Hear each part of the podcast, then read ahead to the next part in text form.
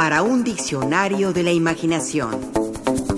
Guía rápida de historias y palabras. Zapatos.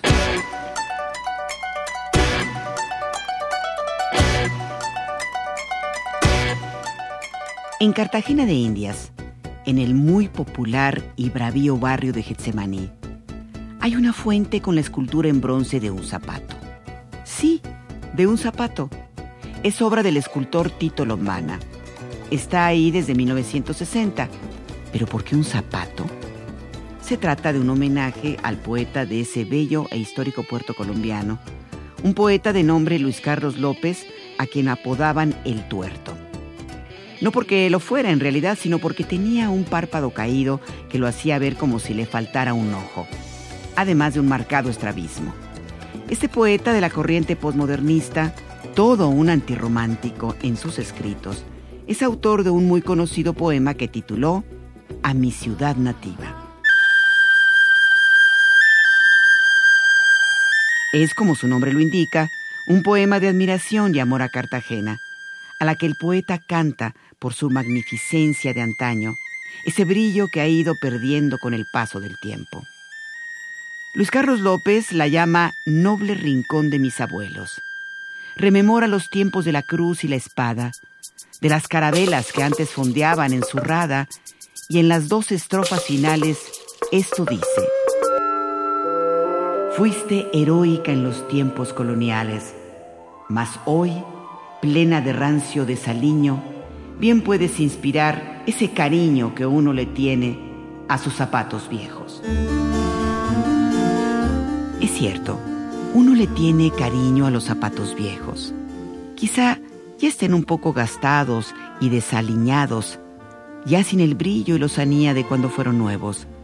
Pero uno los sigue usando acaso porque nos acompañaron paso a paso, porque se amoldaron a nuestro pie, porque envejecieron junto con nosotros. Como escribe Charles Bukowski en Pulp, tenía los ojos tristes, los zapatos viejos y nadie me quería, pero tenía cosas que hacer. O Bertolt en su famosa ópera de tres centavos.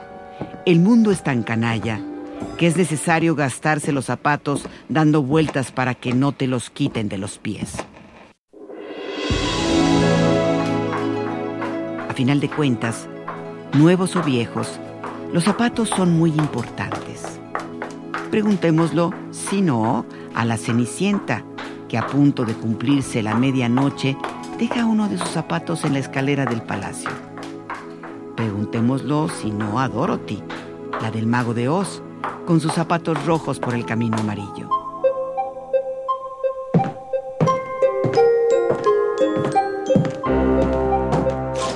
Los zapatos son una extensión no solo de nuestros pies, sino del acto de caminar, correr, ir de un lado a otro, de viajar. Como dice el refrán, para el que lleva zapatos es como si toda la tierra estuviera cubierta de cuero.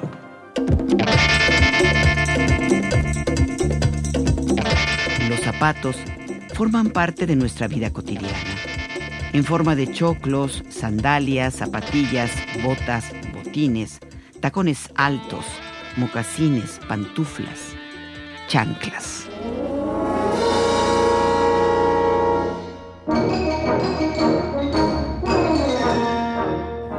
En México, la chancla se ha vuelto famosa por su lado amenazante, el del chanclazo, si no nos portamos bien, si no respetamos a la madre abnegada que nos quiere llevar por el buen camino.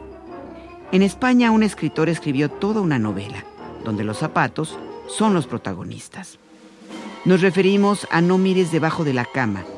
Es de ese escritor español que nos hace reír y reflexionar al mismo tiempo, un escritor muy serio y también un consumado novelista.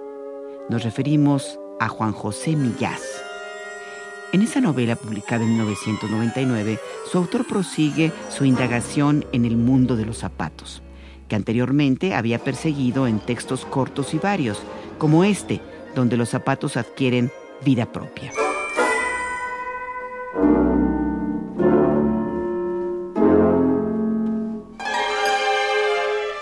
Me senté en la cama para calzarme, pero los zapatos habían desaparecido.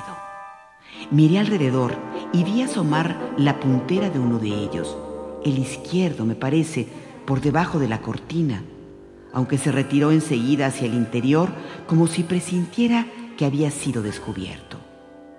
Me levanté y trotaron hasta encontrar refugio debajo de la cama. Envié a dos zapatillas de mucha confianza por ellos, pero regresaron al poco pisoteadas y maltrechas. Su inferioridad era evidente. Esa noche me envolví los pies en una manta por miedo a que los zapatos me los devoraran durante el sueño. No sabía hasta dónde serían capaces de llevar aquella rebelión.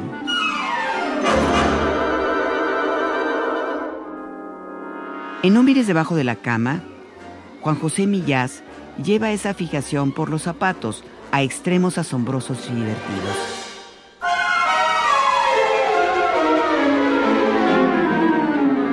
En esta novela, los zapatos vuelven a tener vida propia y se comportan como lo harían los humanos.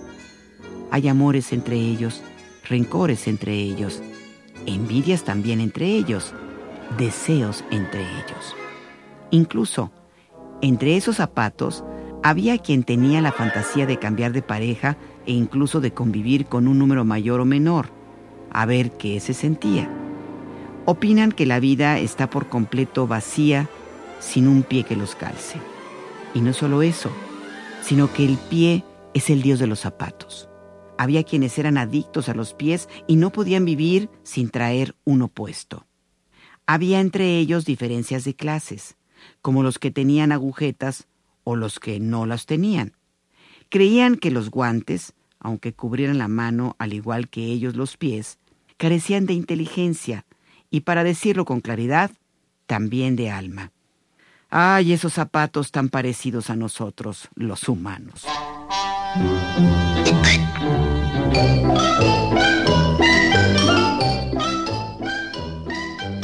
Entre otras muchas historias, en No mires debajo de la cama, Juan José Millás cuenta que un zapato impar resultó muy locuaz. Su dueño había perdido el pie derecho en un accidente laboral, condenándole a él y al resto del calzado de la casa a aquella suerte de viudez que sobrellevaba con pesadumbre. ¿Qué fue del otro zapato? preguntaron las zapatillas deportivas. Lo enterraron con el pie amputado, a modo de mortaja, y desde entonces me siento dividido, fragmentado, incompleto. Antes parecíamos dos, como cualquiera de vosotros, pero éramos uno, porque ahora que parezco uno, sé que soy medio. ¿Y no has intentado formar pareja con los otros zapatos impares de la casa? Volvieron a preguntar las zapatillas. Sí, respondió el zapato, pero no hay nada más ridículo que dos zapatos izquierdos tratando de parecer un conjunto único con las puntas disparadas hacia afuera. En mi vivienda hay dos zapatillas de andar por casa una de fieltro y otra de piel, que van juntas como si formaran un par, pero resultan más patéticas que los que hemos aceptado permanecer solos, con dignidad.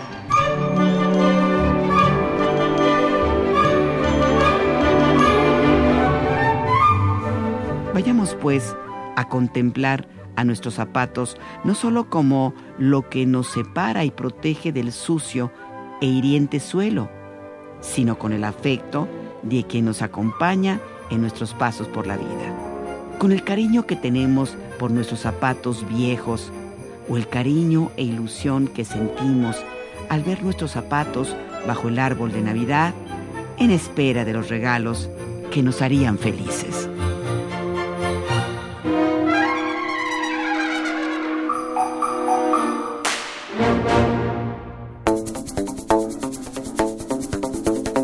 Participamos en este programa Juan Ramírez, Lourdes Mugenburg, María Eugenia Pulido, Mauricio Carrera y Pilar Muñoz.